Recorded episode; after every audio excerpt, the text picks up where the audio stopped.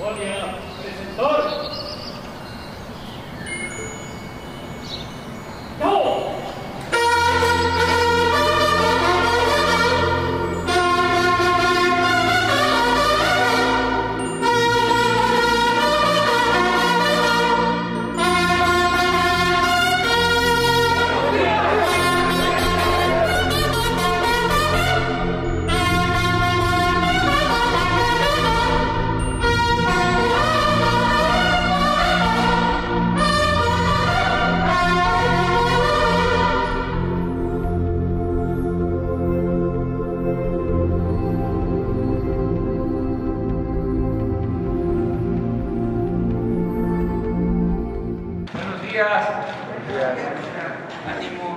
Bueno, como estuvimos eh, el lunes en el aniversario, los 200 años de la entrada triunfal del ejército trigarante, día 27, y ayer estuvimos en Sonora ofreciendo perdón a los pueblos yaquis. Por eso, eh, hasta hoy vamos a informar sobre el quién es quién en los precios de los combustibles y hoy también coincide que se informa sobre el quién es quién en las mentiras de la semana. Entonces vamos a informar sobre estos dos temas. Eh, comentarles que vamos a hacer un recorrido hoy eh, por la Ciudad de México. Vamos a estar en Gustavo Madero, eh, vamos a estar en Tláhuac y en Iztapalapa. Vamos a inaugurar eh, bancos del bienestar, que ya vamos a empezar a inaugurar en todo el país. Entonces vamos a hacer este recorrido. Mañana, que es también el festejo, eh, la conmemoración del natalicio de José María Morelos y Pavón, vamos a estar en el estado de Morelos, de modo que el viernes la reunión de seguridad y la conferencia se va a llevar a cabo en Morelos y comenzamos una gira por Morelos y Puebla, Veracruz, Hidalgo, la zona afectada por el huracán. Vamos a ver el plan de apoyo a damnificados. Nos quedamos a dormir el domingo por la noche en Puebla y el lunes vamos a tener la reunión de seguridad y la conferencia de prensa en Puebla el lunes. Y ese lunes nos trasladamos a Veracruz porque es el 4 de octubre, se conmemora 200 años de la Armada de México. Entonces vamos a tener actos en el puerto de Veracruz, en San Juan de Ulúa, por la noche de lunes. El martes, por lo mismo, como vamos a amanecer en Veracruz, vamos a llevar a cabo la reunión de seguridad y la conferencia de prensa desde el puerto de Veracruz. Ya regresamos el miércoles de nuevo. De modo que eh, vamos a tener conferencias aquí en Palacio, esta mañana y luego hasta el miércoles. Esa es la información. Vamos con el quién es quién en los precios. Buenos días, señor presidente. Muy buenos días a todas y a todos ustedes. ¿Quién es quién en los precios de los combustibles? Tenemos los precios promedios nacionales para la gasolina regular, 20 pesos con 39 centavos por litro, que por cierto, con la presión internacional que se tiene a los combustibles, a los derivados del petróleo y al petróleo mismo, ahorita el apoyo del gobierno federal es del 50.78% en esta, en esta semana, es el incentivo fiscal, incentivo que es muy necesario ahorita ante las circunstancias de presión que hay en los mercados internacionales por los combustibles. El precio promedio 22.43 por litro de la premium y 21 pesos con 64 centavos para el diésel.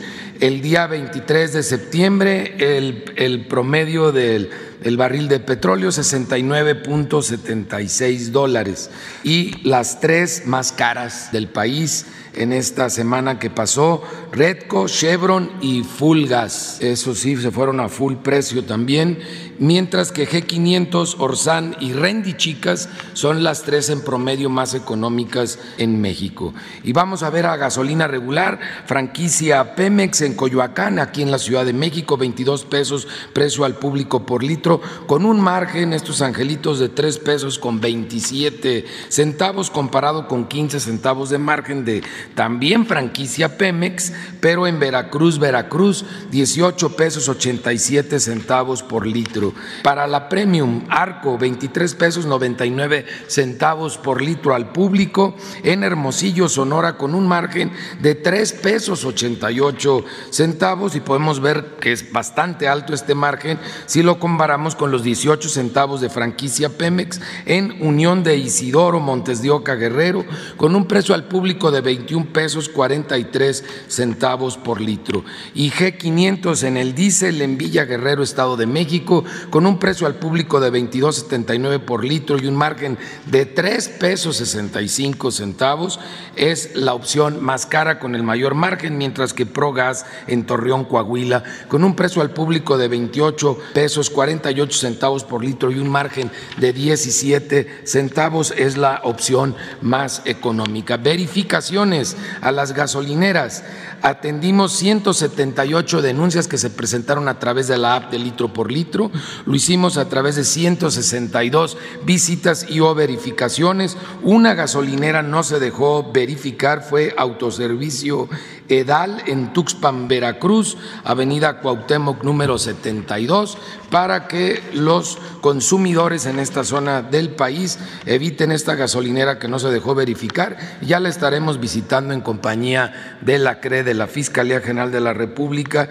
ASEA y otras instituciones del gobierno federal, porque claramente debe haber comisiones de delitos en esta gasolinera. La gasolina regular, la más barata, 18 pesos con 9 centavos de G500 en Querétaro, Querétaro bien por Querétaro y por G500, 18.55 de franquicia Pemex en Veracruz, Veracruz, mientras que la más cara 22.69 en franquicia Pemex de Chapala, Jalisco y 21.99 de Chevron en Santana, Sonora. Estos son precios sin tomar en cuenta el margen, de acuerdo a como aparece en la app de litro por litro, la más barata de la Premium, 20.39 de franquicia Pemex en Coatzacoalcos, Veracruz, 20.79 en Veracruz, Veracruz de Red Energy. Las más caras, 23.99 de Móvil en Santa Catarina, Nuevo León, y 23.99 de Pemex en Chimpancingo de los Bravos, Guerrero. Eh, las más baratas del diésel, 18.98 de Viamigo en Culiacán, Sinaloa y 19.69 de G500 en Querétaro, Querétaro, 23.99 la más cara de franquicia Pemex en Juan Escudero Guerrero y 23.77 de G500 en San Pedro, Mistepec, Oaxaca. También seguimos revisando el servicio de complementario de sanitarios que ojalá todos lo dieran gratis, ya la mayoría lo están dando de manera gratuita, 86% en promedio ya no cobran. Eh, gas LP para tanque estacionario, 13 pesos con 8 centavos en tanques estacionarios por litro y 24.19 por kilo en los cilindros. Estos son los promedios nacionales. Recordemos que tenemos precios máximos en 145 regiones del país, un precio máximo para estacionario y otro para cilindros. Y vemos que todas las empresas han venido respetando la expectativa que se traza con los promedios de precios máximos y lo podemos ver en esta gráfica con mucha claridad, pero también sigue habiendo muchos proveedores que agradecemos su solidaridad con los consumidores que siguen dando por abajo de los precios máximos. Tenemos ejemplos en Nuevo León, en Hidalgo, en Zacatecas, en Querétaro, en San Luis Potosí y el que está dando más barato es Gas Victoria en Allende, Nuevo León, con un precio al público de 11 pesos 62 centavos por litro, cuando el precio promedio el precio máximo en esas regiones de 13 pesos con un centavo, entonces sí están dando por abajo, más de un peso por abajo del precio máximo.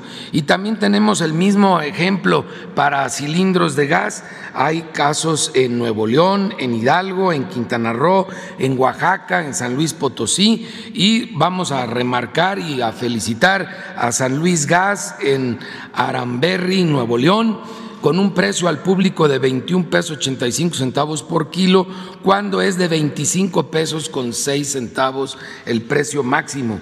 Casi 4 pesos están ayudando a los consumidores para ahorrar en, en este municipio.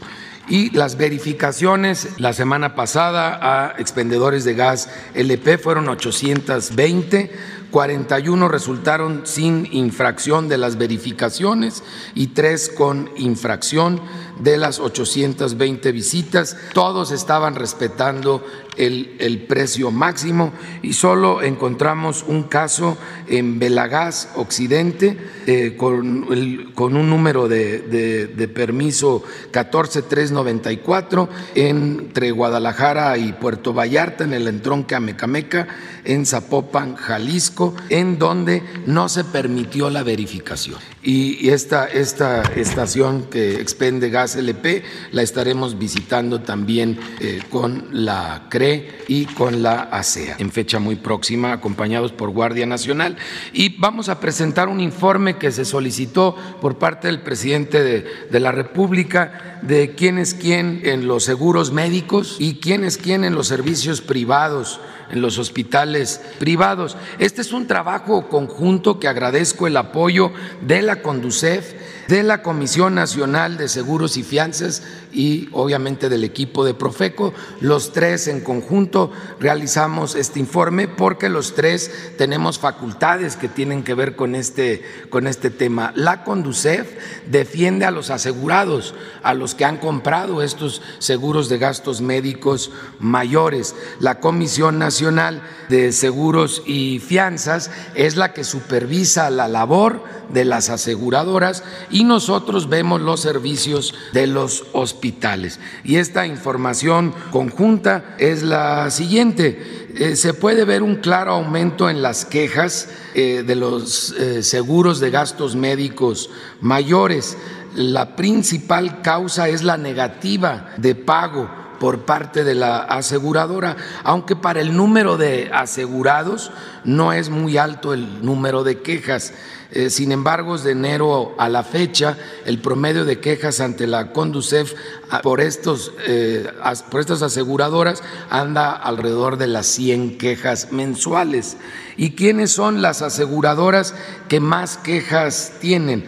MedLife eh, de México, de, de, un total de 2.692 eh, asegurados, tiene el 12.6% de quejas, es en relación al número de, personas que se quejan, la que más quejas tiene, le sigue Qualitas y el tercer lugar lo tiene Grupo Nacional Provincial. Ustedes pueden ver que prácticamente el mercado está dominado por cinco, por cinco aseguradoras. Estoy hablando de seguros de gastos médicos mayores. ¿Y cuáles fueron las quejas que se presentaron? Este promedio de 100 quejas mensuales este año fue por negativa en el pago de la indemnización o por inconformidad en el tiempo que, que duraron para poder para hacer el pago de la indemnización respectiva.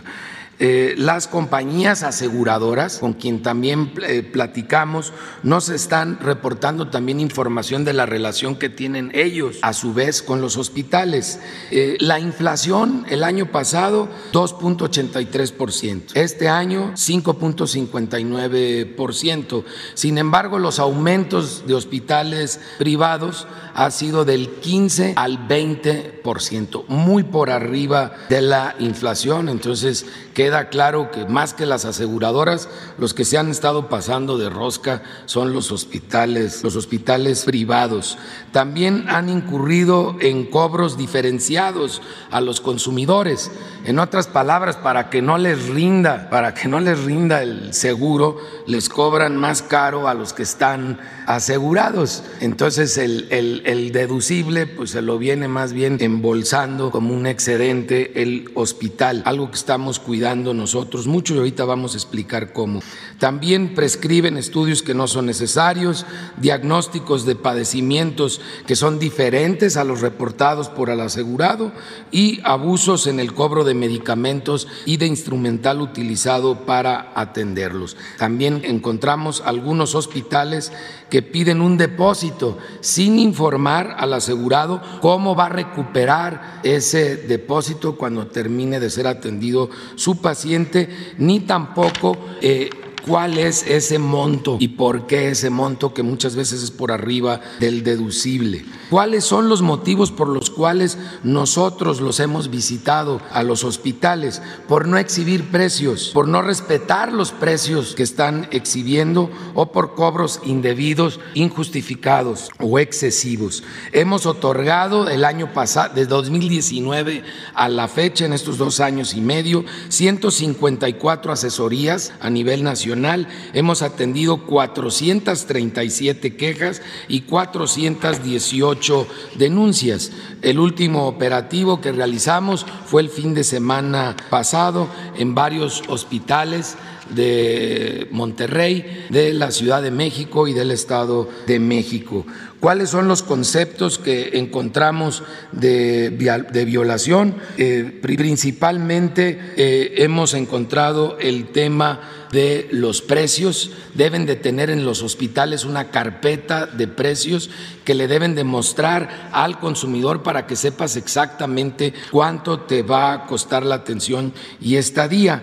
Los hospitales que han tenido el mayor número de denuncias ante la Profeco son 11 denuncias de Star Médica, 9 de, de Hospitales Ángeles, 6 de Hospitales Médica Sur, 5 del Centro Hospitalario Universidad y 3 de Centro Médico del Noreste. Esto es en toda la República Mexicana porque varios de esos hospitales son cadenas eh, nacionales. Y ya quejas formales, eh, en total en este periodo de dos años y medio, casi tres, Operadora de Hospitales Ángeles tiene 15 en proceso, Star Médica tiene 13, Grupo Médico tiene cinco y eh, otras dos más eh, que, no son, que no son cadenas eh, nacionales.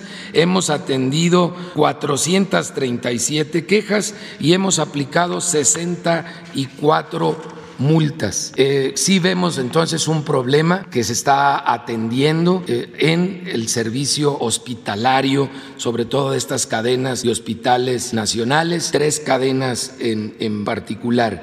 Y eh, nos informan que el huracán Wilma en 2005 había sido el siniestro que más había costado a la industria de los seguros, de las aseguradoras, fue de 2.400 millones de mil, miles de millones de dólares. Eh, sin embargo, eh, este COVID-19 en el año pasado y lo que va de este año ha costado a las aseguradoras hasta el momento 2.484 millones de dólares. Entonces, siendo el siniestro más costoso para la industria y por el número de quejas que se tiene, pues realmente el problema está concentrado en el servicio de los hospitales que nos compete de manera directa a Profeco eh, en cuanto a eh, los aspectos comerciales de este servicio. ¿Y qué les recomendamos a los consumidores?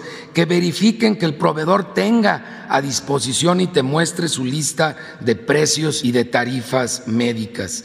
En caso de que te pidan un depósito, que te expliquen cómo te lo van a devolver y además para qué va a ser aplicado el depósito y por qué ese monto, que te den los precios de los medicamentos y de los insumos que le van a estar dando al paciente, que su contrato de adhesión, el contrato del servicio, esté registrado ante Profeco y además que te informen cómo vas a procesar una queja ante ellos en caso de tenerla. Y lo más importante, los invitamos a que si se ven eh, víctimas de algún hospital que se pase de rosca, nos llamen por favor al teléfono del consumidor para asesorarlos, para apoyarlos e incluso por el mismo teléfono o en la página de Profeco pueden tramitar una queja o podemos recibir una denuncia. Recuerden, es el 55 55 68 8722. Muchas gracias. Buenos días, señor presidente, con su permiso. Buenos días. En los últimos días hemos sido testigos de campañas de odio con insultos y adjetivos dirigidos a una persona, un verdadero linchamiento digital. Los medios de comunicación tienen la obligación de distinguir la información de la opinión, pero unos usan las opiniones como si se tratara de información verificada y los ataques se magnifican en medios y redes. También existe el fenómeno de la información engañosa, que es cuando a partir de datos, noticias o informaciones verdaderas se presentan conclusiones falsas con el objetivo de confundir o engañar a la población y a sus audiencias. Hoy nada más vamos a presentar una nota porque está un poquito apretada la agenda, vamos a guardar las que tenemos las demás para la próxima semana. A esta le titulamos Con tal de golpear al gobierno, el periódico El Universal inventa y la razón le hace segunda. El 25 de septiembre de 2021, el periódico El Universal publicó la nota Sube 94% el precio del gas bienestar en algunos lugares de Iztapalapa a menos de un mes de operación. Según el periódico, el, precio del kilogramo de gas LP subió casi el doble, de 10.81 eh, pesos a 21 en Iztapalapa, pero eso lo atribuye a Gas Bienestar en su titular eso jamás ocurrió. Eso es mentira. Desde el inicio de las operaciones de la empresa Gas Bienestar, el costo por kilogramo de gas LP ha sido de 20 pesos por kilogramo. Como se informó en esta misma conferencia, los costos del gas fijado por la Comisión Reguladora de Energía no han variado más allá del 5% en el tiempo que inició operaciones Gas Bienestar. El periódico La Razón retoma la nota con el título Precio de gas bienestar aumenta más del 90% en un mes. También miente. ¿Es cuánto, presidente? Breve y bueno, doblemente bueno. A ver, vamos con Azteca. Hola, presidente, ¿cómo está? Buenos días. No voy a poner el cubrebocas, sino... Hola, presidente. Eh, dos preguntas rápidas. Fíjese que ayer aquí en la, en la capital del país hubo una movilización, eh, eh, marcharon mujeres por el tema del aborto, una marcha en un paralelo pues muy ordenada y otra marcha pues donde lamentablemente la violencia fue lo que robó cámara. Eh, pudimos documentar o de acuerdo a la información de mis compañeros y que se difundió ayer en diversos noticieros, eh, golpearon a ciudadanos comunes y corrientes que no alcanzaron pues literalmente a estar en la zona de reforma cuando estaba en la marcha a irse antes, los golpearon sin ninguna justificación, eh, golpearon a camarógrafos, incluso también a periodistas. Eh, algunas personas, mujeres con martillos, intentaron golpear a mujeres policías o por lo pronto es lo que se ven en las imágenes. Entonces me gustaría, eh, si usted me puede dar su opinión de lo que está pasando últimamente en las marchas, si se deben de investigar a quienes están cometiendo esta violencia, porque ahora ya están atacando como tal a personas que ni la deben y ni la temen. Yo creo que es eh, un error el demandar un derecho con el uso de la violencia. Creo que todas las protestas deben ser pacíficas, no a la violencia. Ahora se han venido dando estos este, actos de violencia que antes no se presentaban. Diría yo que es un fenómeno nuevo que tiene que ver con el inicio de nuestro gobierno. Por eso hasta desconfío de su autenticidad, porque no se puede ser revolucionario, no se puede buscar una transformación, luchar por la justicia, siendo un rebelde sin causa. ¿Cómo? No eh, veo bien el que se use la violencia. No debe de ser esa la vía. Hay que protestar y hay que manifestar manifestarnos y hay que este, participar, pero sin violencia. La no violencia es una vía de lucha que funciona. La dejaron acreditadas dirigentes como Gandhi, como Mandela, como Martin Luther King, la resistencia civil pacífica. ¿Qué es eso de que es una manifestación? Y lleven marros y que luego este, golpeen a mujeres policías o a personas inocentes. Todo eso, en vez de ayudar a los movimientos o a la las causas las afecta. Por eso hasta me da desconfianza. Ya ven que suele pasar que los extremos se juntan, se tocan. Los veo muy conservadores, estos movimientos, muy conservadores. Quizá porque yo tengo otra formación, pero en el caso del movimiento de las mujeres, pues para mí es José Ortiz de Domínguez, y es Leona Vicario, Carmen Cerdán, Doña Rosario Ibarra de Piedra, como este, encapuchados o encapuchadas. Entonces, sí hay que... Eh, estar pendientes, pero también no caer en la trampa de la provocación, sacarle la vuelta, porque también también estos movimientos conservadores lo que quisieran es que nosotros reprimiéramos y usáramos nosotros la fuerza. Están provocando y provocando, provocando. Pues se van a quedar con las ganas. No vamos a caer en ninguna provocación. Presidente, la Fiscalía General de Justicia de Ciudad de México debe de investigar eh, con las imágenes que hay, con las imágenes que tienen eh, los fotos, los periodistas, a quienes golpearon a ciudadanos que ni la debían y ni la temían.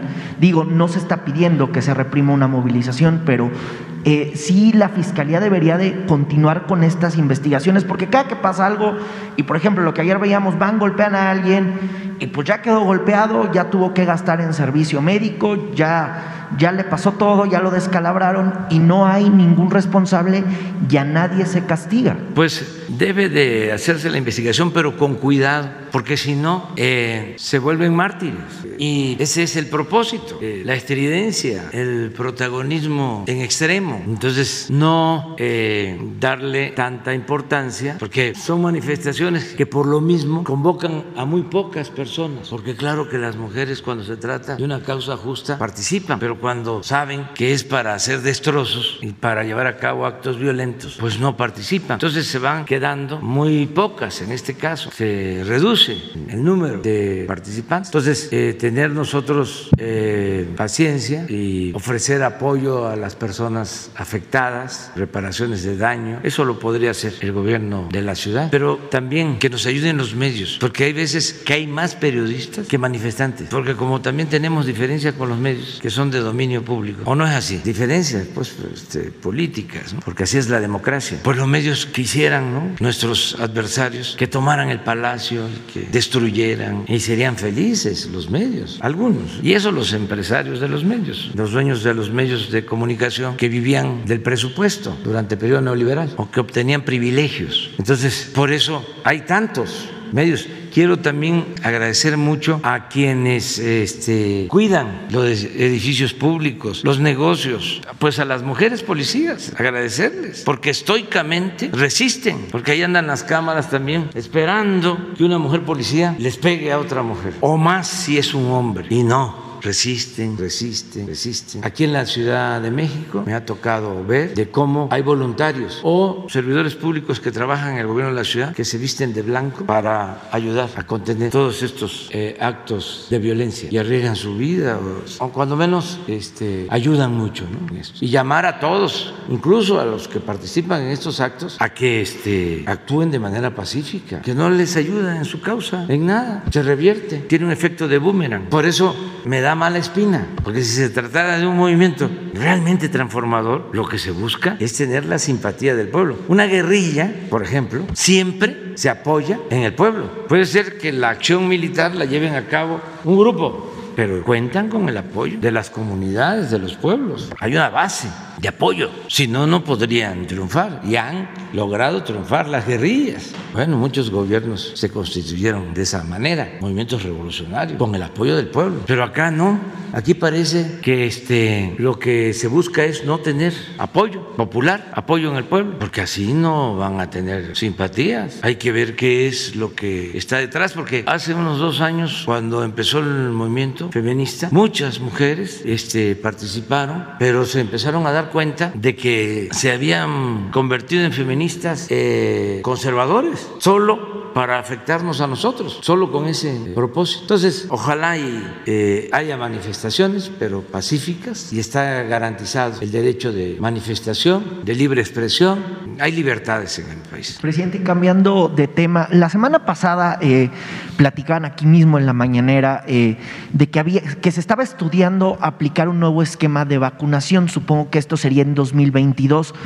¿Cuándo se va a tomar esa decisión final? Ya empezamos. Eh, en este mes de octubre va a iniciar ya un programa de vacunación para eh, niñas, niños con enfermedades eh, crónicas, se les va a vacunar. Ya se explicó aquí y se va a seguir dando información a los niños más vulnerables con enfermedades, se les va a vacunar. Y sigue en pie el compromiso de que a finales de octubre concluimos la vacunación de mayores de 18 años, aún con una dosis. Vamos avanzando para poder lograr en un mes este objetivo. Ya tenemos toda una estrategia que estamos llevando a cabo. Estamos apoyándonos mucho, como siempre, en Marina, que se está haciendo cargo de Guerrero, porque es donde se nos fue rezagando más, las comunidades más apartadas. En Chiapas está Zoé Robledo, dedicado a eso. En Veracruz y en Oaxaca, la Secretaría de la Defensa, ya les puedo decir que se terminó la vacunación en los 570 municipios de Oaxaca, no es poca cosa. Y eh, se terminó la vacunación en los, 500, en los 212 municipios de Veracruz, primera dosis. La Guardia Nacional, a cargo de la secretaria de Seguridad Pública, Rosa Isela Rodríguez, tiene Puebla y Jalisco como tarea. Y nos estamos metiendo, todos para lograr este propósito. Para el siguiente año vamos a ver, eh, presidente, que se repita la vacunación a algunas personas, adultos mayores. Lo, estamos eh, decidiendo. Los médicos, los especialistas hablan que no hace falta una eh, vacuna de refuerzo, que hasta ahora no eh, se recomienda. Nosotros vamos a terminar a finales de octubre. También ya estamos haciendo los nuevos contratos con las farmacéuticas. Se está avanzando en la investigación de la vacuna patria que se va a producir en México. Ya está pasando a una segunda fase en el proceso de investigación. Hay buenos resultados en la primera etapa del proceso de investigación y estamos eh, trabajando, decirle a todos los mexicanos que no van a faltar las vacunas, que se van a seguir aplicando vacunas a todos sin distinción y es eh, gratuito, no se van a cobrar las vacunas. Eh, desde luego no lo hemos hecho y no se va a hacer hacia adelante, que siempre van a contar con la protección contra el COVID. Presidente, ¿hay fecha para la vacunación de influenza? Ya va a empezar ahora. Eh, yo creo que nada más le vamos a pedir a, yo creo que en octubre comienza, ya nos informaron, pero le vamos a pedir al doctor Hugo López Gatel que informe. Oiga, y nada más por, último, eh, algunas universidades a comparación de, lo que hemos visto ya en las escuelas eh, de nivel básico, las universidades todavía siguen sin volver a, las clases presenciales. Hemos visto, por ejemplo, universidades privadas que siguen en el modo online, en el modo de educación virtual, eh, algunas pues también instituciones públicas.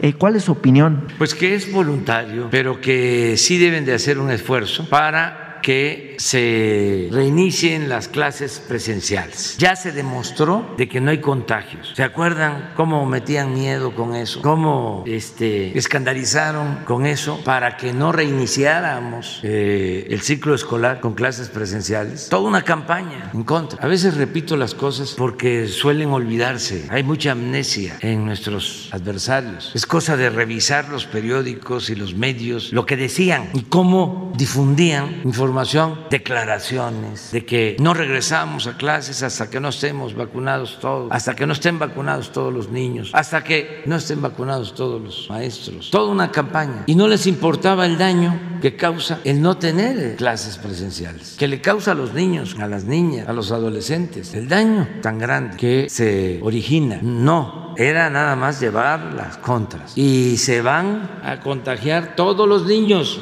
y van a haber muertos. Pues no, Afortunadamente, no ha sido así. Les vamos a mostrar que son muy pocos los contagios de niñas, de niños, de adolescentes. Y tenemos que dar gracias de que no hemos tenido problemas mayores, que no hemos tenido desgracias en niñas, en niños, en maestras, en maestros. Pero eso ya no está en los medios, ya no se informa de eso. No hay un reportaje para decir, en esta escuela que se reiniciaron las clases, no se ha contagiado a ningún niño, a ninguna niña. No, ya a otra cosa, este, ahora los este, perseguidos del CONACIT, que ya lo hemos dicho también, y lo repito, un investigador del CONACIT no debe de preocuparse, no tiene nada que temer. No estamos en contra de los investigadores, estamos en contra de la corrupción, no estamos en contra de los empresarios, estamos en contra de la riqueza mala vida, estamos en contra de la corrupción porque es lo que más ha dañado a México. ¿Se acuerdan lo que siempre he dicho y ahora voy a repetirlo? Si me preguntan cuál es el principal problema de México, qué es lo que tenemos que erradicar,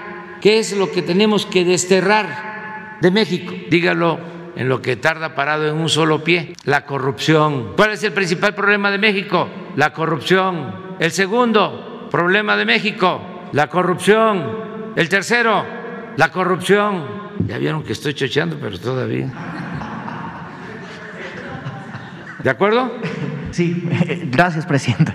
Mujer y luego compañero.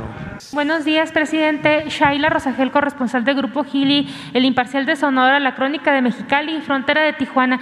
Presidente, respecto a su visita de ayer a Sonora con el pueblo yaqui, en su intervención, el ingeniero Cuauhtémoc Cárdenas pidió la cancelación del acueducto Independencia, que abastece de agua a la ciudad de Hermosillo, a la capital del estado.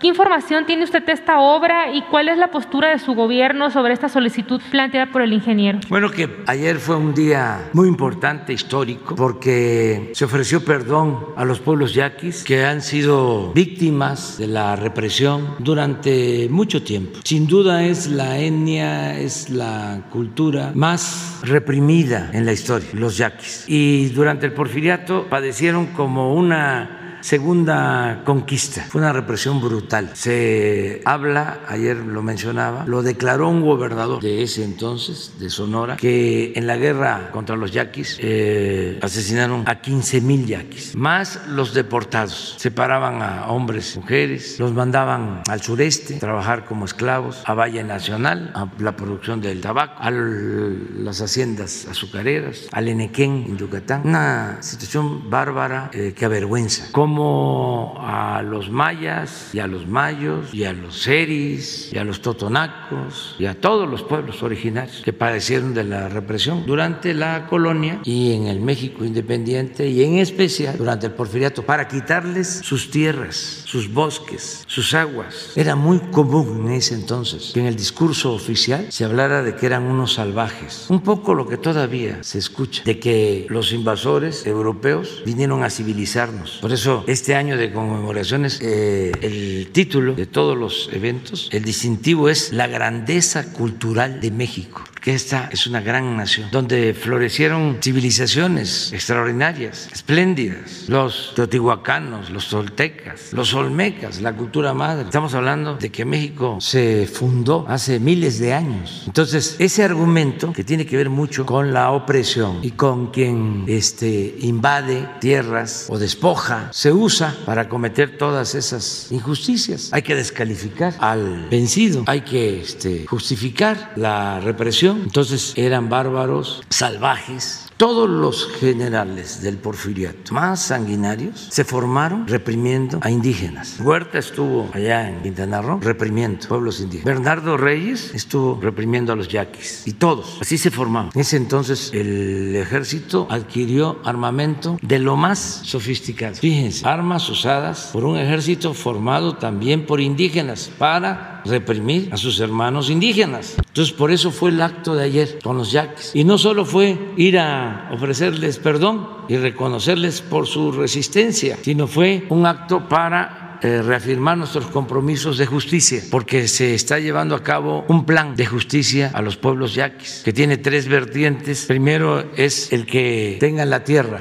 que les dotó el general Lázaro Cárdenas. Hubo resoluciones, acuerdos desde la época del general Cárdenas, pero no se cumplieron o empezaron a revertir esos acuerdos y se les quitaron las tierras. No todas, pero no tienen las tierras que se entregaron por resolución presidencial. Entonces ayer ya entregamos 2.900 hectáreas y tenemos el compromiso de entregarles 20.000. Lo segundo es el agua, porque también en la resolución del general Cárdenas se establecía que las aguas del río Yaqui tenían que ser para los yaquis en un 50%. Está establecido. Y esto no sucede, al contrario, los pueblos yaquis no tienen agua, ni siquiera para su uso doméstico. Entonces ahora el compromiso es darles el agua que requieren los pueblos y se está creando con infraestructura moderna, canales, un nuevo distrito de riego que van a manejar ellos. Esto es muy importante. Por primera vez los pueblos originarios van a manejar un distrito de riego en el país y van a ser los yaquis. Y estamos contemplando una inversión total de cerca de 12 mil millones de pesos. Y tenemos trabajando eh, servidores públicos a los que les agradezco mucho porque se han ido allá. Eh,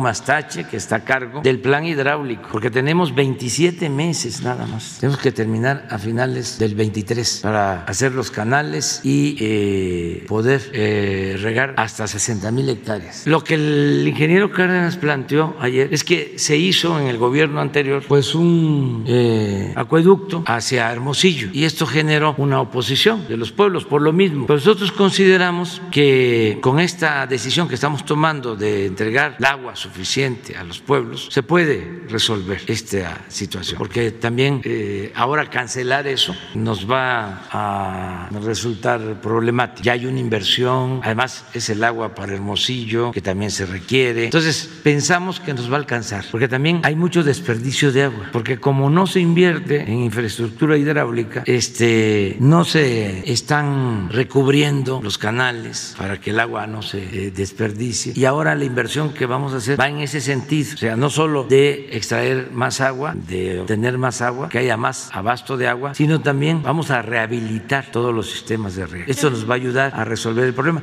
Hay lo tercero, es un plan integral para el bienestar, que tiene que ver con vivienda, que tiene que ver con eh, atención médica, eh, escuelas, se está creando la Universidad de los Pueblos Yaquis, una nueva universidad pública. Eh, también estamos llegando a acuerdos. Todo esto consultado, aprobado por los gobernadores yaquis. No se impone nada. Todo lo que hemos avanzado ha sido eh, con el acuerdo de ellos. Se han llevado a cabo más de 100 asambleas. Todo se les presenta. Ellos son los que este, autorizan. Y ayer pues nos reunimos para firmar nuevos acuerdos y fue un hecho histórico muy importante y le agradecemos al ingeniero Cárdenas que nos acompañó y fueron también representantes de otras etnias y de otras culturas del país. Presidente, entonces para precisar, ¿se descarta la cancelación del acueducto Independencia? Sencillamente vamos a, a, este, a verlo con calma porque no es así, ¿no? De sí o no. Es, eh, yo considero que nos va a alcanzar el agua haciendo justicia a los pueblos ya. Sí eh, hay un uso racional y si modernizamos los sistemas de riego. Presidente, ya en una segunda pregunta. Eh, a ver, nada más es sí. importante. No solo los sistemas de riego, sino lo que tiene que ver con la distribución del agua para uso doméstico. Aquí en la Ciudad de México, cuando yo fui jefe de gobierno, se desperdiciaba el 30% del agua. Y teníamos un programa para estar reparando tubería para ahorrar agua. Y esto sucede en todo el país. Las instalaciones hidráulicas llevan mucho tiempo y hay muchas fugas. Entonces hay que invertir en reparar líneas y esto ayuda a que cuidemos el agua y nos rinda más. Gracias, presidente. En una segunda pregunta eh, sobre la violencia que sigue en Sonora. En Cajeme en un fin de semana mataron a más de 10 personas y en las semanas anteriores en la región del desierto de Sonora pues se han registrado enfrentamientos y homicidios ¿Qué hará su gobierno, además de, la, de tener a la Guardia Nacional y de los cuarteles que ha inaugurado allá, eh, para frenar la violencia en esta zona y en el Estado? Porque van más de 950 homicidios dolosos, según el último reporte, reporte del Secretariado. Y esto es, es, una cifra más elevada que el mismo periodo de 2020, donde se cometieron 741. Eh, ¿Qué opina usted de la Guardia Estatal que anunció para Sonora el gobernador Alfonso Durazo? Estamos trabajando, ayer hablamos de esto también en una eh, reunión antes del el acto con los pueblos yaquis. Estuve en la comandancia de la zona militar en Ciudad Obregón con el general encargado de la zona y con el gobernador. Y estuvimos viendo el tema seguridad. Entonces, de cómo en Cajeme este, estaban incrementándose eh, delitos, sobre todo el homicidio, se había logrado bajar y ahora de nuevo están subiendo. Estamos en eso. Lo importante es que el gobernador, con el apoyo de, las instituciones federales, todos los días está asistiendo a la mesa en donde se hace el análisis de la situación de seguridad en Sonora y yo espero que van a mejorar mucho las cosas. Tengo confianza. Eso es lo que le puedo decir a la gente en Sonora. ¿Qué hablaron en esta reunión sobre esta guardia estatal que propone el gobernador? No, no se habló de eso. Este, no hablamos de eso. Yo lo que estoy eh, proponiendo a los gobernadores es de que eh, se articule más todo lo que tiene que ver con garantizar la paz y la tranquilidad en los estados y que se apoyen en la Guardia Nacional, porque además hay un plan para incrementar efectivos en la Guardia Nacional, tener más cuarteles y es una institución que se está formando bien, se está capacitando los elementos, eh, se está eh, procurando que no tengan vinculación con la delincuencia organizada, o sea, que no los coopten. A veces eh, en los municipios es más susceptible, es más fácil de someter a las policías municipales, o sea, que la delincuencia organizada tenga más control, ya sea porque ganan menos, no tienen seguridad o la amenaza, porque viven ahí, como decía el maestro periodista Manuel Buendía. No es lo mismo hacer periodismo en la Ciudad de México que hacer periodismo allá en Obregón. Allá en Obregón las banquetas son más angostas y si hacen periodismo allá, todo lo que escriben se pueden estar encontrando ese mismo día este, a la persona que están denunciando. Aquí no, como es grande la ciudad, es muy difícil, que por cierto Obregón no tiene banquetas tan angostas, porque Obregón es relativamente nueva la ciudad y se trazó muy bien, tiene calles muy amplias, es como el caso de Mochis. Pero en fin, esta es otra situación. Entonces, la Guardia Nacional eh, no está expuesta a que la copten los delincuentes y además tiene el respaldo de la Secretaría de Marina y de la Secretaría de la Defensa. Por eso, aun cuando hay que estar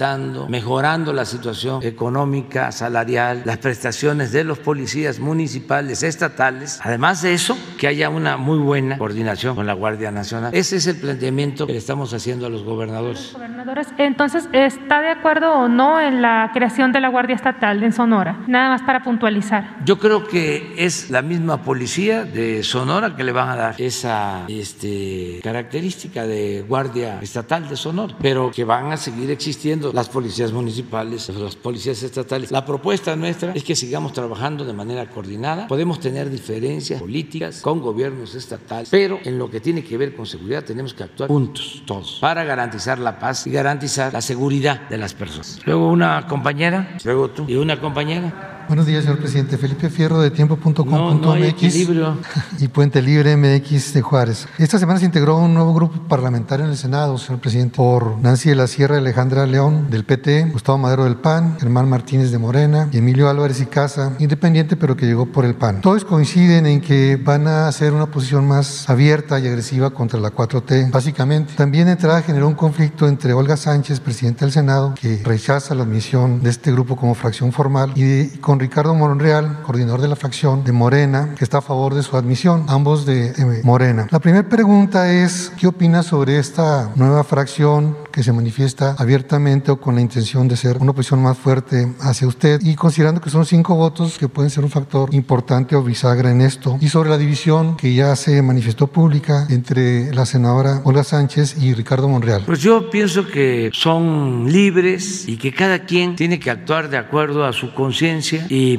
eh, darle espacios de expresión, garantizar el derecho a disentir. Nosotros eh, vamos a seguir impulsando la transformación de México. Y si los legisladores, no solo los senadores, diputados, votan en contra de nuestras iniciativas, ahora sí que allá ellos. Que ya es un movimiento de cara a la asociación presidencial. Puede ser, pero eh, se equivocarían pensando que si rechazan iniciativas del Ejecutivo van a quedar bien yo los convocaría a que pensaran que son representantes populares. No se pueden hacer nombrar representantes populares y actuar en función de intereses de grupos o intereses personales, por legítimos que sean. Un legislador tiene que representar al pueblo. Los senadores tienen que representar a los estados, las entidades federativas. Los diputados federales tienen que representar a los ciudadanos, auténticos representantes del pueblo. No pueden legislar nada en contra del pueblo. No pueden hacer lo que hicieron durante todo el periodo neoliberal que recibían consignas para reformar la Constitución y las leyes en contra del pueblo porque eso fue lo que hicieron. Hagan una revisión de todas las reformas constitucionales que se hicieron durante el periodo neoliberal. Todas las reformas fueron para afectar al pueblo de México, beneficiar a minorías, legalizar el robo, el saqueo de los bienes de la nación. Por más de 30 años. ¿Quieren seguir así? Repito, allá ellos. No lo van a poder eh, acreditar. ¿Cómo van a rechazar las iniciativas? Estaban queriendo rechazar, por ejemplo, lo de la revocación del mandato. No pudieron. ¿Cómo se van a oponer a que haya democracia participativa? A que el pueblo sea el que mande, porque el pueblo pone y el pueblo quita. ¿Cómo se van a oponer a que se fortalezca ahora que voy a enviar la iniciativa de reforma eléctrica? A ver, ¿quiénes se van a oponer a que se fortalezca la Comisión Federal de Electricidad? No, porque estamos hablando del poder legislativo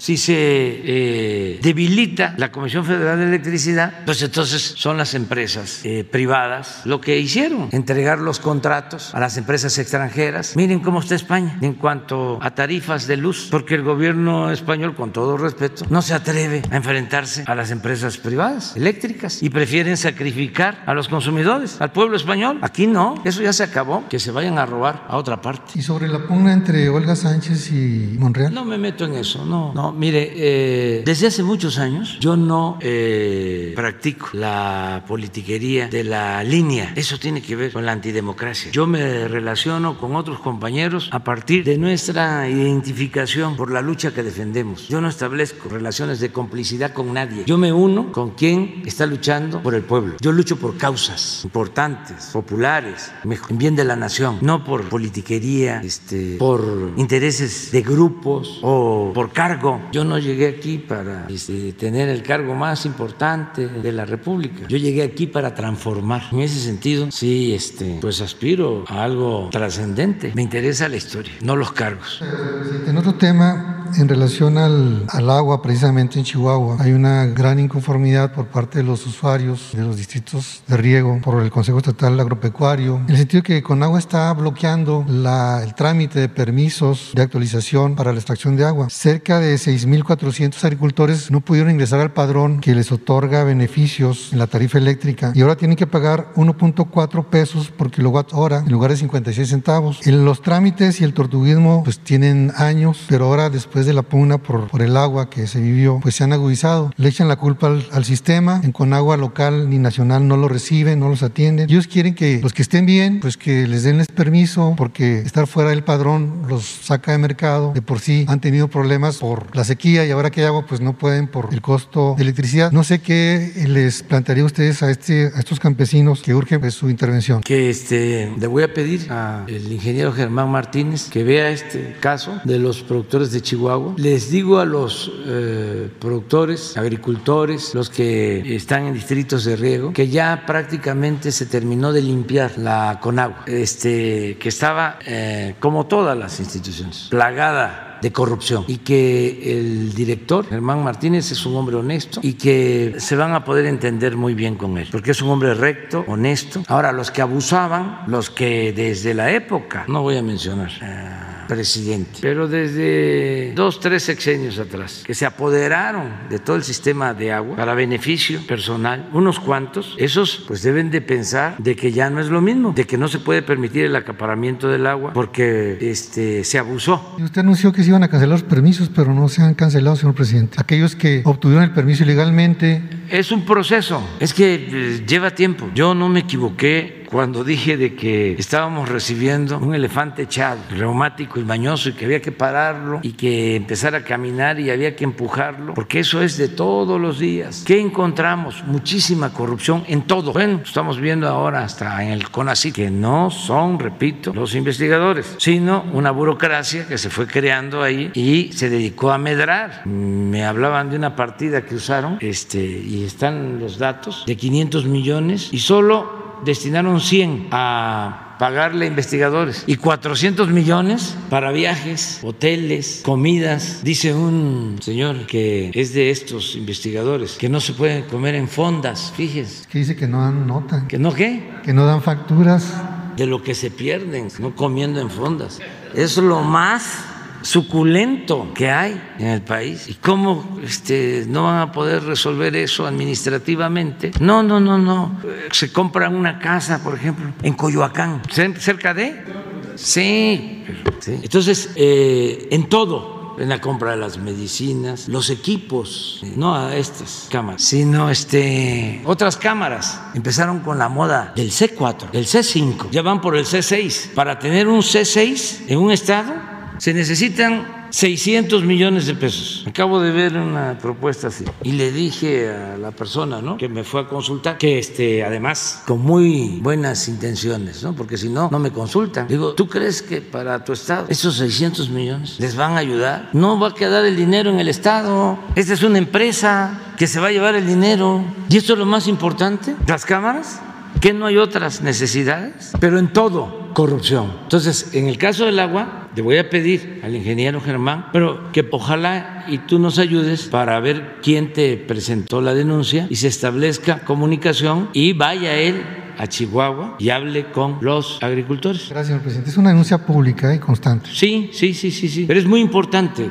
que no se queden con la idea de que nosotros estamos en contra de los agricultores de Chihuahua porque hicieron el movimiento para que no se entregara el agua a Estados Unidos y que por eso ya este, los tenemos castigados. No, no. Ahí lo que pasó es que nosotros tenemos que cumplir porque es un convenio internacional y no nos convenía al país dar motivo para una represalia, porque nos iba a afectar mucho. Entonces teníamos una razón y ellos eh, lo vieron de otra manera y también se metieron politiqueros, que nunca faltan. De todos lados, señor Sí, sí. Y eso este, enrareció la situación. Pero nosotros estamos para servir a los productores de Chihuahua y a todos los productores de México. Muchas gracias. La compañera. Hola a todas y a todos. Soy Nuri Fernández de la Caracola.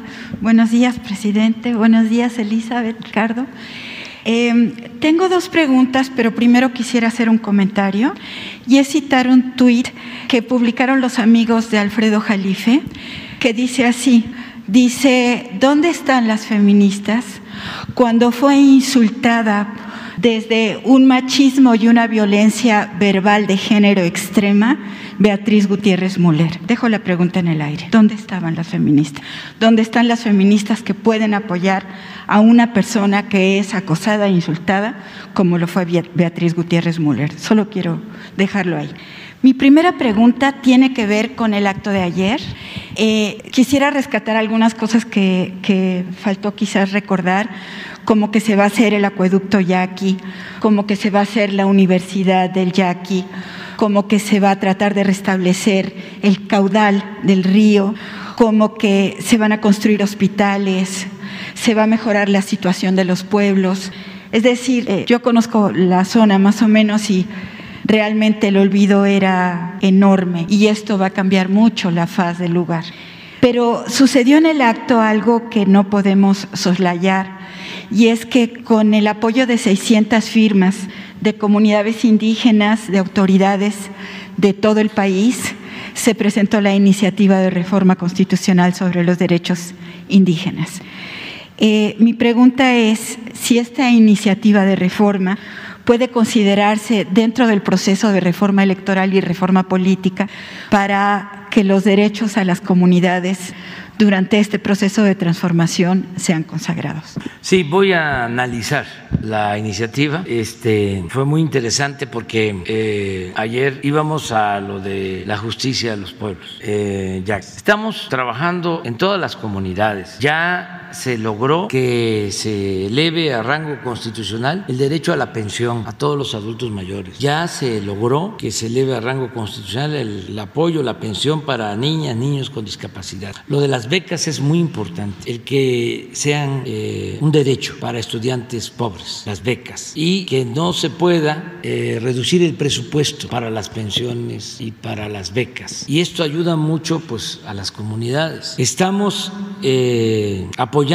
también en toda la región maya. En el caso de, de Sonora vamos a apoyar también a mayos, a los seris, vamos a apoyar a todas las etnias, vamos a apoyar. Pero entonces se presenta lo de la iniciativa y voy a revisarla, la voy a leer, eh, si considero de que ayuda, la voy a presentar, la voy a presentar, pero quiero primero leerla eh, porque tiene que ver todo lo que se haga con el entregar apoyos, pero no para instituciones, no para aparatos sino cómo se apoya de manera directa. Un poco el ejemplo de los municipios de usos y costumbres de Oaxaca, que no estaba permitido el que se les entregaran recursos de manera directa para que ellos hicieran sus caminos. Entonces se logró, nos llevó tiempo cambiar normas para entregarles sus apoyos de manera directa, porque no es nada más un porcentaje, por ejemplo, del presupuesto. No, así no, porque no va a llegar. Necesitamos ver este, cómo les llega de manera directa a las comunidades y no creamos aparatos burocráticos, aunque se trate de pueblos indígenas. Entonces, eso es lo que quiero ver. Este, ¿Cómo le hacemos para entregar estos apoyos de manera directa? Que ya los estamos entregando, pero quiero ver este, qué contempla la iniciativa, analizarla y desde luego nuestra población preferente son las comunidades indígenas, porque son los más pobres del país. Pero en eso, en eso estamos y sí voy a hacer la revisión y vamos a a, atenderlo lo más pronto posible. Bien, gracias. La segunda pregunta tiene que ver nuevamente con Haití. Eh, según una investigación del New York Times, el jefe de seguridad de Juvenal Mosé, antes de que lo mataran, él eh, se ausentó cuando fue el atentado y está acusado de ser parte de una red que está eh, metiendo una gran cantidad de droga a Haití, que va para Estados Unidos y que se desembarca en los puertos de una manera abierta y también llega por aire. Si vemos la intervención del presidente de Honduras, en eh, la sorprendente intervención del presidente de Honduras en la conferencia de la CELAC, él decía que Honduras era el lugar donde pasaba el 85% de la cocaína que va a Estados Unidos y que ha habido ahora un cambio y que se ha apoyado él en la DEA para que no pase por ahí la cocaína. La pregunta es si quizás, si uno ve el mapa, ya no está pasando por Honduras porque va a pasar por Haití. Entonces, todo el problema de la situación en Haití plantea una crisis de migración, pero plantea también una crisis de seguridad y de narcotráfico. Entonces, la pregunta sería si no se podría pensar en una iniciativa que pudiera discutirse con el gobierno de Estados Unidos en particular, pero también con los países de la región, para apoyar en el terreno de la migración, pero también para hacer algo para que Haití no caiga en poder de las bandas? Esa es la pregunta. Sí, se está este, trabajando en el terreno diplomático con el caso de Haití, lo está haciendo Marcelo Ebrard. Eh, tenemos aquí relación con el embajador de Haití, lo acabo de ver hace dos días y hemos estado hablando sobre la situación lamentable de Haití, de mm, desgobierno, de mucha violencia. Entonces, sí, eh, a demanda, a solicitud del gobierno de Haití, debería de intervenir intervenir una comisión internacional de ayuda. Incluso amerita que intervenga la ONU, porque es muy grave la situación en Haití de violencia. En cuanto a lo nuestro, es distinto. Nosotros vamos a estar muy pendientes para que no se arraiguen mafias. No queremos mafias, ni del crimen o de la delincuencia organizada, ni de la delincuencia de cuello blanco. No se permite la corrupción, no hay impunidad. Yo estoy cada vez más convencido que si se tiene autoridad moral, se cuenta siempre con autoridad política, que es importantísimo no permitir la asociación delictuosa entre delincuencia y gobierno. Esa es la clave de todo. Cuando ya no hay frontera y los delincuentes comunes o de cuello blanco son los que dominan en el gobierno, es el caos que fue lo que pasó durante todo el periodo neoliberal. Tomaron al gobierno, secuestraron al gobierno, mandaban los grupos de intereses creados, una minoría. Qué sabio el señor migrante de San Quintín cuando me recomendó separe al poder económico del poder político, así como Juárez separó al poder religioso del poder civil, porque a Dios lo que es de Dios y al César lo que es del César. Así lo que ahora se requiere es la separación del poder político del poder económico. Y eso es lo que estamos haciendo, un gobierno que atiende a todos y también convenciendo que por el bien de todos, primero los pobres. Y en eso vamos. Y la gente lo está entendiendo muy bien. Por eso, eh, si eh, la oposición este, protesta. Lo cierto es que siempre van a tener garantizado su derecho a manifestarse. Además, yo decía y sigo sosteniendo que la libertad no se implora, se conquista. En la oposición hay que estar denunciando, hay que estar este, señalando errores. Esa es la actitud, la función de la oposición. Claro, con el límite de la racionalidad, ¿no? No este, odios, no absurdos. Estaba yo viendo un Twitter de ¿cómo se llama el hijo de Krause? León Krause, muy este, adolorido, ¿no? Iba a usar otra palabra, pero no. Este, molesto, irritado, que porque el saludo que envió el presidente Biden lo envía a cualquier país, que no es nada, pues porque quisieran que nos peleáramos con el presidente Biden. Entonces, eh, es mucho coraje, se ven mal, pero de todas maneras, eh, adelante con la oposición. Viene Mario Vargas Llosa y yo les diría que hasta se modera porque no tiene elementos y por más que eh, le guste el surrealismo, la ficción, además como es escritor, pues no puede inventar cosas. Y dijo de que no era la dictadura perfecta, sino que había una democracia en México. Claro, eso no se destacó. Dijo eso porque le preguntaron, ¿verdad que es la dictadura perfecta? Dice, no, es una democracia, no puede ser una dictadura. Pero se dedicaron a hacerles preguntas, preguntas de ese tipo, ¿no? Este, sobre la reelección. Pues claro que no me conoce bien, esto es natural porque él es peruano español, pero yo tengo convicciones, tengo principios. Yo voy a estar aquí nada más el tiempo de mi mandato y eso sí, la gente lo decide en la revocación del mandato que va a llevarse a cabo a finales de marzo. Pero yo termino mi periodo. Yo he escrito libros en donde a quien más admiro, porque fue grande, grande, grande, grande, inmenso, el presidente Juárez. Lo único, pero así como una cosa secundaria, completamente, porque es tan grande Juárez que yo no tengo autoridad para cuestionar. Pero lo único que creo que debemos de tener todos los que participamos en el noble oficio de la política es el no tener mucho apego al poder, el no quedarnos mucho tiempo, el no sentirnos insustituibles, el no caer en el necesariato, el no decir me falta tiempo para terminar la obra, el no decir es que solo yo, no hay otro. Eso lo tengo muy claro. Finales de septiembre, si me dan el apoyo en marzo,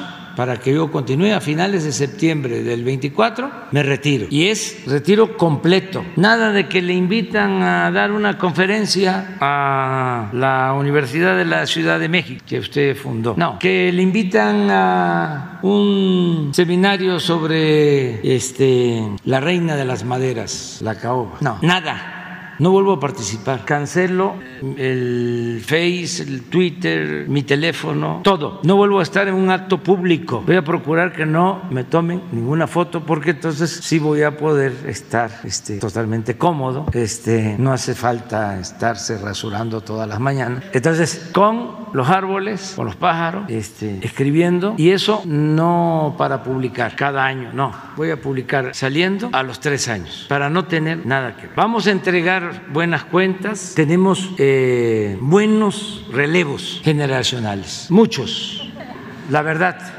este, ayer escuchaba yo a alguien que dijo, es que tenemos que cuidar, ah, pues a quienes organizaron este grupo en el Senado, hay que organizar para que no vayan a, a, venir presidentes eh, de extrema derecha o de extrema izquierda, no siempre optando por el centro. La verdad que este, los que están en el movimiento de transformación y que pueden continuar con este proceso, todos son muy responsables, muy sensatos, eh, muy inteligentes, honestos eso lo celebro. Imagínense que estemos llevando a cabo una transformación y yo tenga que irme, porque así es, porque soy partidario de la no reelección, y no haya con quién darle continuidad al proceso. Eso sería lamentable, pero estoy completamente satisfecho, contento, porque hay relevo. Ese es un problema que tienen los conservadores. ¿De dónde van a sacar? Si ya nadie quiere este, que lo identifiquen con esos partidos y que este, cuiden su prestigio, porque es el prestigio también de sus hijos. Imagínense dentro de 10, 15, 20 años. Oye, tu papá, tu mamá estuvieron en ese partido, estuvieron este, en contra